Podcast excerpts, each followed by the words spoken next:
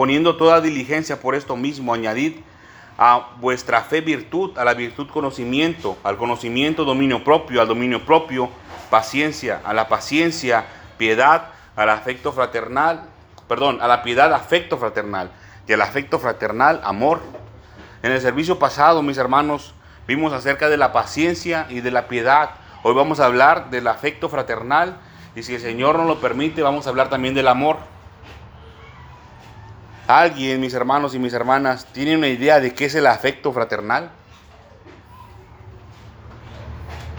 Les hago la pregunta, hermanos, porque me me, gusta saber qué es lo que piensan acerca de eso, ¿verdad? Porque muchas veces se ha hablado de una forma no muy acertada. Y miren que la palabra de Dios es fiel. Tenemos que escudriñarla para que el Señor nos hable profundamente acerca de ella. La palabra afecto fraternal en otras partes de la escritura lo vamos a encontrar también como amor fraternal. Así, así es, igual. La palabra, hermanos, se les va a grabar. Miren, se les va a grabar. La palabra afecto fraternal es Filadelfia. ¿Han escuchado la palabra Filadelfia? Como el queso Filadelfia. Eso es afecto fraternal. Y miren que esa palabra está compuesta de muchas de varias palabras. Filadelfia viene de otra palabra que se llama Adelfos. Adelfos. Y, quiere, y se refiere a alguien que quiere o es querido. Pero Adelfos viene de otra también. Filos. Que es, que es el que quiere a los hermanos. El que quiere a los hermanos. Pero también viene de otra palabra en su original griego que es alfa. ¿Se acuerdan cuando el Señor dice, yo soy el alfa y yo soy la omega. Cuando, cuando, se, cuando se escucha la palabra alfa, se refiere a un principio, a un comienzo. Miren que es una palabra, hermanos, que Filadelfia es, es, larga, está grande. Como les dije, la primera es, es Filadelfos o Adelfos, la otra es Filos, Adelfos y Alfa. Y si nosotros escudriñamos, son como cuatro palabras, hermanos, para llegar a lo que es, a conocer lo que es el afecto fraternal. yo pude construir un concepto con la palabra de Dios. Y se lo voy a leer, hermanos. Dice, querido o amistoso con hermanos. Querido o amistoso con los hermanos. Pero miren, pero miren hermanos, la palabra hermano que es a lo, que se refiere la palabra filos, este, es algo compleja, algo difícil de, explicar. Filos viene de alfa, del principio. Entonces, esa palabra, hermanos, la tengo que descomponer para mostrarla otra vez. Y lo que encontré es que el que se dice que es hermano es que ha sido engendrado en unión. ¿Se acuerdan cuando estudiamos los que son hijos de Dios? A eso se refiere, hermanos, a los que son engendrados desde el alfa, desde el principio, desde el Señor Jesucristo. Miren que esa es una gran verdad. Esa es una gran verdad, hermanos. Muchas veces decimos, ay, yo te amo, y no sabemos ni qué estamos diciendo. Esta palabra afecto fraternal, recuerden, también es a lo que se le conoce como amor fraternal. Es lo mismo. Vamos a ir, mis hermanos y mis hermanas, al libro de aquí, eh, un, poco atrás, Primera de Pedro. En Primera de Pedro, unas hojitas atrás, capítulo 1, versículo 22. Estamos viendo el afecto fraternal, acuérdense, Filadelfia y es el que, el que quiere o es querido por los hermanos, por los que son engendrados en el Señor Jesucristo. Soy sencillo, hermanos, pero soy sencillo y esto es fácil. Ya estamos acabando con el estudio. Es sencillo. Pero vamos a ver de dónde viene, como todos los atributos que estudiamos, vamos a ver ese también de dónde viene, cómo se obtiene, cómo, se, cómo lo hacemos crecer en nosotros. Primera, de Pedro, capítulo 1, versículo número 22, dice, habiendo purificado vuestras almas por la obediencia a la verdad, mediante el Espíritu, para el amor fraternal no fingido. Amados unos a otros entrañablemente de corazón puro. ¿Cómo se obtiene, hermanos? ¿Cómo se obtiene el afecto fraternal? Que es lo mismo que el amor fraternal. Aquí está. Habiendo purificado vuestras almas por la obediencia a la verdad. Fíjense. No puede haber afecto o amor fraternal en una persona si no ha practicado esto, la obediencia. Si el corazón de la persona no se ha purificado con la obediencia a la palabra de Dios, no hay afecto fraternal. El que diga que ama a su hermano y no cumple con esto, es un mentiroso. Está mintiendo. Y acuérdense que todo aquel que ama o hace mentira no va a entrar en el reino de los cielos. Dice, primera, primera de Pedro capítulo 1, versículo 22, habiendo purificado vuestras almas por la obediencia a la verdad, por la obediencia a la palabra, dice, mediante el Espíritu. Está con E mayúscula, el Espíritu Santo, mediante el Espíritu. ¿Para qué? Para el amor fraternal no fingido. Aquí está el amor fraternal, es lo mismo el afecto fraternal. Dice, amaos unos a otros entrañablemente de corazón puro. Reafirma de corazón puro. Amaos unos a otros entrañablemente de corazón puro. Usted no puede amar, hermano, hermana. No puede amar a alguien si no tiene su corazón puro. Si usted dice que ama a alguien y no tiene corazón puro, está siendo mentiroso, está hablando mentira. Si usted, mi hermano y mi hermana, cree, si usted cree en su corazón verdaderamente, en su mente, si usted cree que usted tiene amor hacia los demás y no tiene corazón puro, usted se está engañando a usted mismo. Usted se está engañando a usted mismo. Tenga cuidado de no engañarse a sí mismo. Aquí está, hermanos. Aquí está la verdad de parte del Señor. Usted no puede decir que ama a alguien si no ha purificado su corazón con la palabra, que es la verdad. Vamos a ir ahora, hermanos, al libro de Santiago, capítulo 4, unas hojitas más atrás. Santiago, capítulo 4, versículo número 8. Santiago 4, versículo 8 dice, acercaos a Dios y Él se acercará a vosotros. Pecadores, limpiad las manos y vosotros, los de doble ánimo, purificad vuestros corazones. Una persona de doble ánimo, hermanos, no puede, no puede tener amor fraternal, afecto fraternal, no lo puede tener. Si dice que lo tiene, como le dije un momento, o está mintiendo a los demás o se está mintiendo a sí mismo. Tengan cuidado, hermano, mi hermana, no vaya a andar por ahí rondándole un espíritu engañador, haciéndole creer que usted está bien cuando en verdad no es así.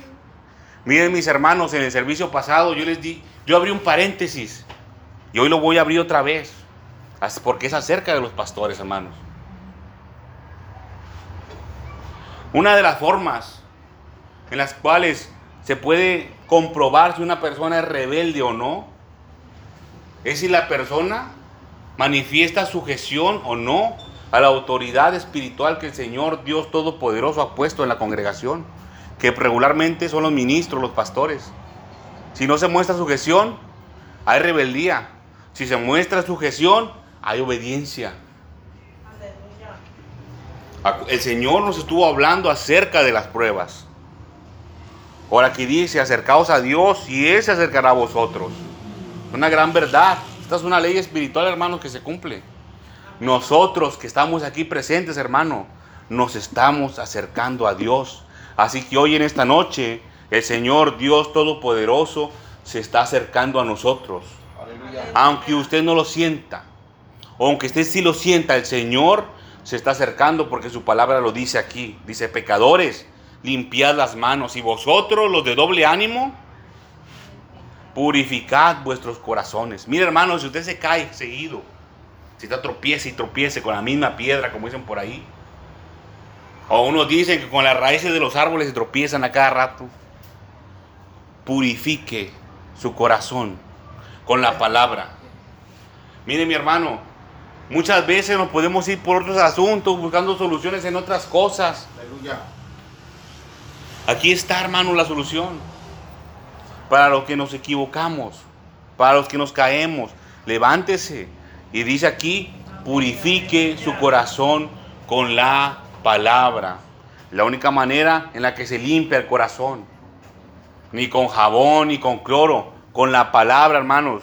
Se limpian los corazones, las mentes.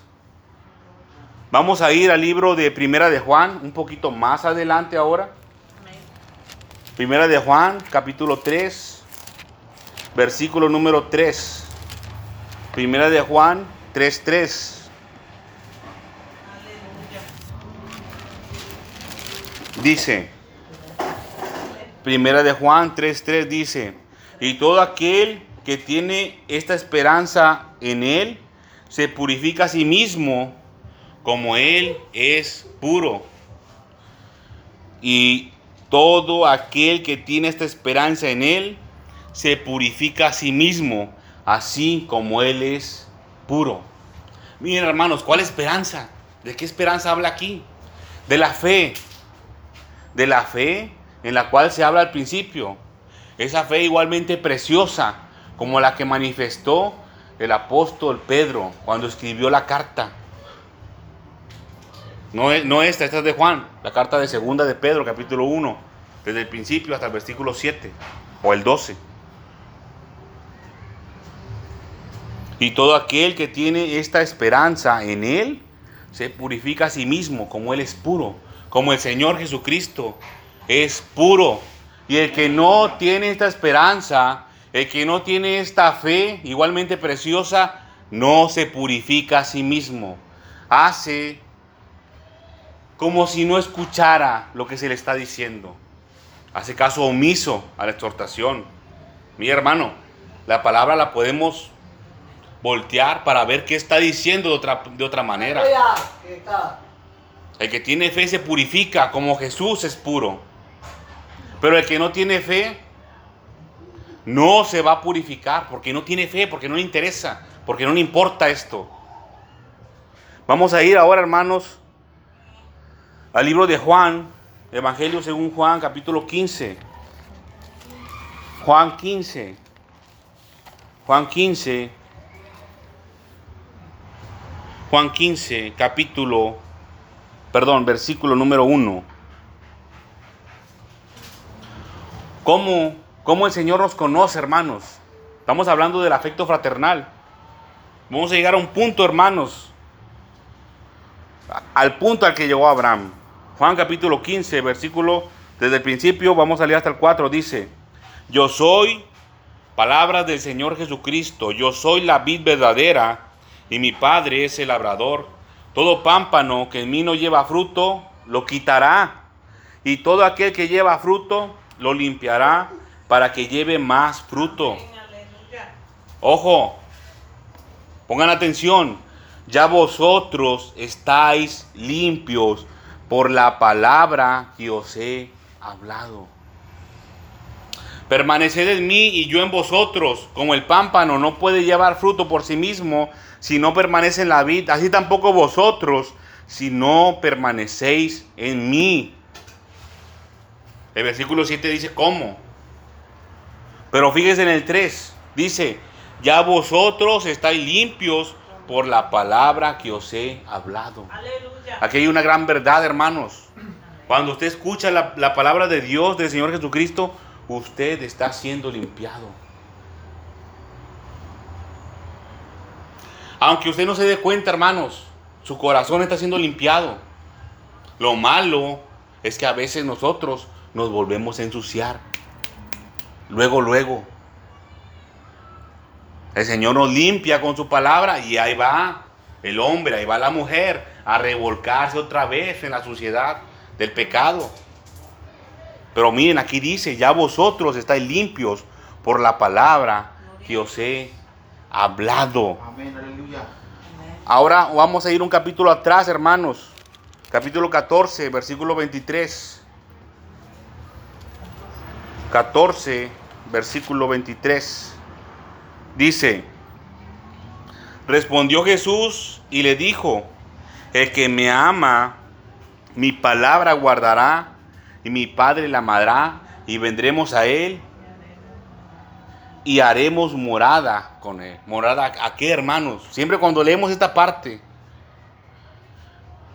del capítulo 15 del Evangelio de Juan, tenemos que leer esta de acá, 14:23, porque a eso nos lleva, a que cuando el Señor nos va limpiando, hermanos, nos está preparando para hacer morada del Espíritu Santo. Los dos, así como dice Aquí el versículo, el capítulo 15 al principio, dice, yo soy la vid. Dice, yo soy la vid verdadera y mi padre es el labrador. Es el trabajo de dos hermanos. Del Padre y del Señor Jesucristo. Lo prepara usted, hermano, para que usted sea morada del Espíritu Santo. Ahora, miren, yo sé que está aquí cerquitas las escrituras. Juan capítulo 15, versículo 7, dice, si permanecéis en mí y mis palabras permanecen en vosotros, pedid todo lo que queráis y os será hecho. Ojo, ojo hermanos, o el 8, en esto es glorificado mi Padre, en que llevéis mucho fruto y seáis así mis discípulos. A veces nosotros decimos, hermanos, cuando oramos, glorifícate Señor, glorifícate. Así se glorifica el Señor. En que nosotros llevemos mucho fruto. A veces no sabemos ni lo que decimos, hermanos. Así se glorifica el Padre. Aleluya. No se va a glorificar con otras cosas, hermano. Así, en que nosotros llevemos buenos frutos.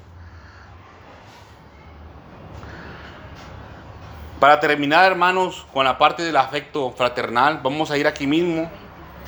Juan capítulo 15, pero ahora en el versículo 14 dice, Juan 15, 14.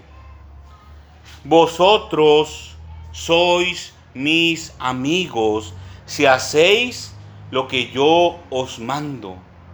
Vosotros sois mis amigos si hacéis lo que yo os mando.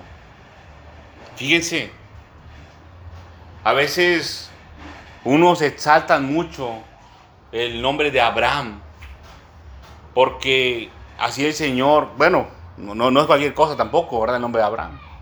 Porque el Señor así le puso el seno de Abraham al lugar de los justos, hermano. El seno de Abraham. ¿Y por qué? Porque la palabra de Dios dice que él fue la única persona, hermanos, en la escritura que le llamó amigo, que era su amigo. Hubo uno muy cercano a, eso, hermanos, y fue Enoch, pero no. A él le llamó amigo. Y ahora el Señor Jesucristo a nosotros nos dice que Él nos puede decir a nosotros que somos sus amigos de Él, de Dios mismo. Así como Abraham. Vosotros sois mis amigos, dice, si hacéis lo que yo os mando. ¿Cuál es el mandamiento del Señor Jesucristo aquí, hermanos? Que nos amemos unos a otros. De esto se trata, hermanos. El afecto fraternal, el amor entre los hermanos. Pero acuérdense, es infringimiento de corazón puro. ¿Cuál es el que leyó, Ahorita es, es Juan capítulo 15, versículo 14. Juan 15, 14. Vosotros sois mis amigos